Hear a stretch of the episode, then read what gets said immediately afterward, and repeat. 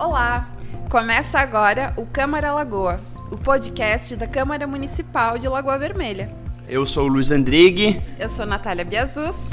E hoje nós vamos comentar sobre o projeto de lei 012, que trata sobre a ratificação do protocolo de intenções firmado entre os municípios brasileiros para a compra da vacina do coronavírus. Isso, esse projeto, ele deu entrada na sessão de segunda-feira aqui na Câmara de Vereadores e ele está em tramitação. Ou seja, agora ele vai ser analisado pelas comissões permanentes relativas ao tema para depois ir para votação no plenário. Mas antes disso, a gente quer conversar com você um pouco sobre esse projeto, contar como que funciona, o que vai acontecer.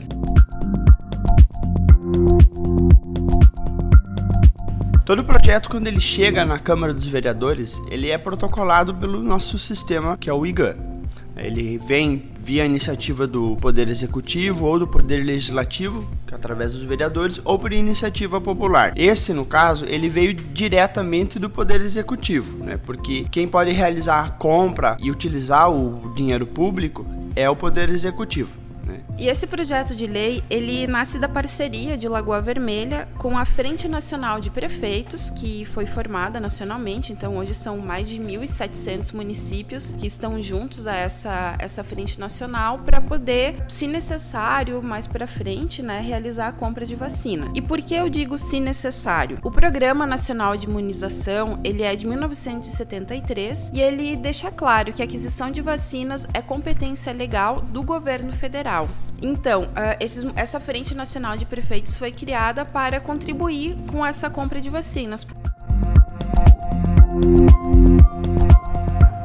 Foi criada essa Frente Nacional? Em 24 de fevereiro, a Suprema Corte referendou a decisão que os municípios brasileiros também possuem a competência constitucional para aquisição e fornecimento de vacinas. No caso, são duas possibilidades que a Suprema Corte deu para que os municípios comprem as vacinas. A primeira possibilidade é caso o Plano Nacional de Imunização ele não seja executado pelo governo federal. E a segunda possibilidade é caso ocorra insuficiência de doses para a população brasileira.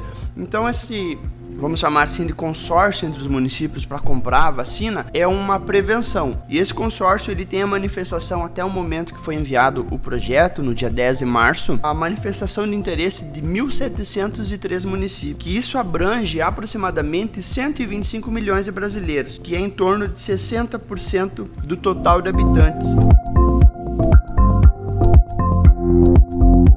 Luiz, eu tô vendo aí o projeto na tua, na tua frente e ele parece ser bem grande, assim, ele tem várias páginas. A gente tá aqui comentando de uma maneira mais simplificada, mas ele acaba sendo bastante complexo.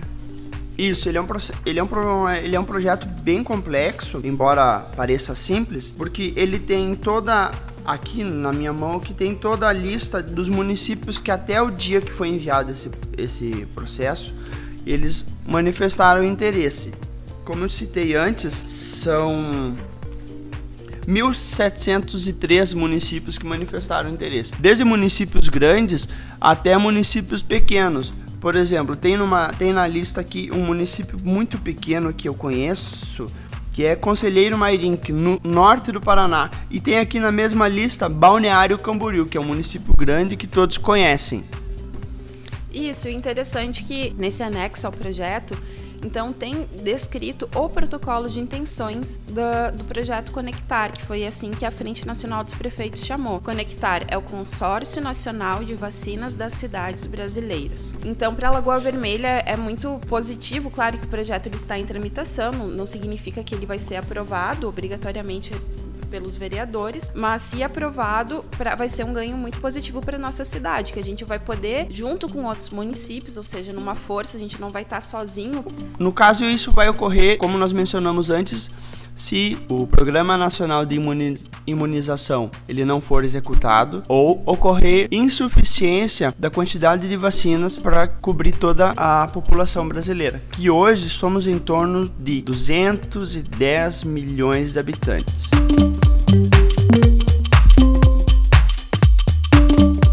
O governo federal prometeu que até setembro, outubro, vão estar disponíveis para a população brasileira em torno de 400 milhões de doses. Há de se considerar que nesses 400 milhões de doses estão contadas aquelas vacinas que precisam de duas doses. Por exemplo, a Coronavac precisa de duas doses. E surgimento de novas variantes, algumas vacinas vão precisar de até três doses para que a população esteja completamente imunizada. E o temor de vários prefeitos é que não haja vacina suficiente para toda a população. Dessa forma, os municípios, através do, da Frente Nacional de Prefeitos, se organizaram para suprir uma possível falha por parte do governo federal.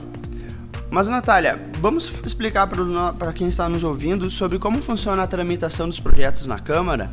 Isso. O que, que acontece? Esse projeto ele deu entrada, então, como a gente comentou, na segunda-feira, dia 15. E ontem nós tivemos já a reunião da Comissão Permanente de Legislação, Justiça e Redação Final. Então, os vereadores uh, que fazem parte da, da comissão, que são os vereadores Gabriel Vieira, Marina Bussolotto e Valdemar Meribe de Chaves, eles já analisaram e emitiram um parecer. O relator desse projeto, que inclusive relator é um termo que a gente escuta muito, né? Então, o relator é o, é o vereador responsável por analisar aquele projeto em si. Então, o relator, que é o vereador Gabriel Vieira, já emitiu um parecer que é o parecer pela legalidade, ou seja, esse projeto ele é legal, ele não infringe a Constituição Federal, as leis do nosso país. E a nossa assessoria jurídica também já fez a análise do projeto, então ele deu entrada na segunda. Hoje nós estamos gravando o podcast na quarta-feira ele já foi analisado pelas comissões e agora, amanhã, nós temos a reunião da Comissão de Infraestrutura. Então, quando o projeto for analisado pelos vereadores dessa segunda comissão, eles vão emitir um novo parecer. Então, quando o projeto chegar para votação no plenário, nós vamos ter três pareceres: um da assessoria jurídica, outro da comissão permanente de redação e justiça, legislação, e o terceiro parecer que vai ser uh, emitido amanhã, na quinta-feira, com a reunião dos vereadores da comissão de infraestrutura. Então, com isso, o plenário, os vereadores vão ter subsídios para dizer sim ou não para esse projeto. Também vale ressaltar que ele está tramitando num certo regime de urgência aqui na, na nossa Câmara. Conforme o regimento interno da Câmara dos Vereadores e a lei orgânica do município de Lagoa Vermelha, os processos que tramitam no Poder Legislativo eles têm um prazo regimental de tramitação de 60 dias. E quando o Poder Executivo manda um projeto em rito de urgência, esse prazo diminui para 30 dias. Esse prazo ele é constituído pelo prazo da assessoria jurídica, que tem 5 dias para dar um parecer, e depois cada uma das comissões onde o projeto tramitar, ele tem um prazo de 14 dias para que o vereador relator dê o seu parecer, né? No caso desse projeto, ele foi recebido na sessão de segunda-feira, dia 15 de março, e ontem ele já recebeu o parecer jurídico e já recebeu o parecer da Comissão de Legislação e agora está apto para ir para a Comissão de Infraestrutura. Se a Comissão de Infraestrutura entender que pode dar o parecer na próxima, nessa semana, esse projeto já vai à votação na, na sessão do dia 22. Um processo que não passa pelo rito de urgência, ele tem uh, um trâmite mais lento e às vezes ele pode demorar de duas a três semanas para ser votado. Exatamente. No caso desse projeto, a gente está acompanhando uma tramitação diferenciada para garantir a agilidade, porque a pandemia é uma questão de urgência para a saúde de todos. Bem, pessoal, a gente trouxe aqui para vocês um dos projetos que estão em pauta aqui na Câmara de Vereadores de Lagoa Vermelha, mas esse é apenas um. Então a gente quer convidar vocês a acompanhar todas as movimentações, as notícias do Poder Legislativo e principalmente a pauta da sessão. A pauta é onde estão todos os assuntos que vão ser debatidos na sessão e ela é divulgada com antecedência, ou seja, sexta-feira, no final do no final do dia.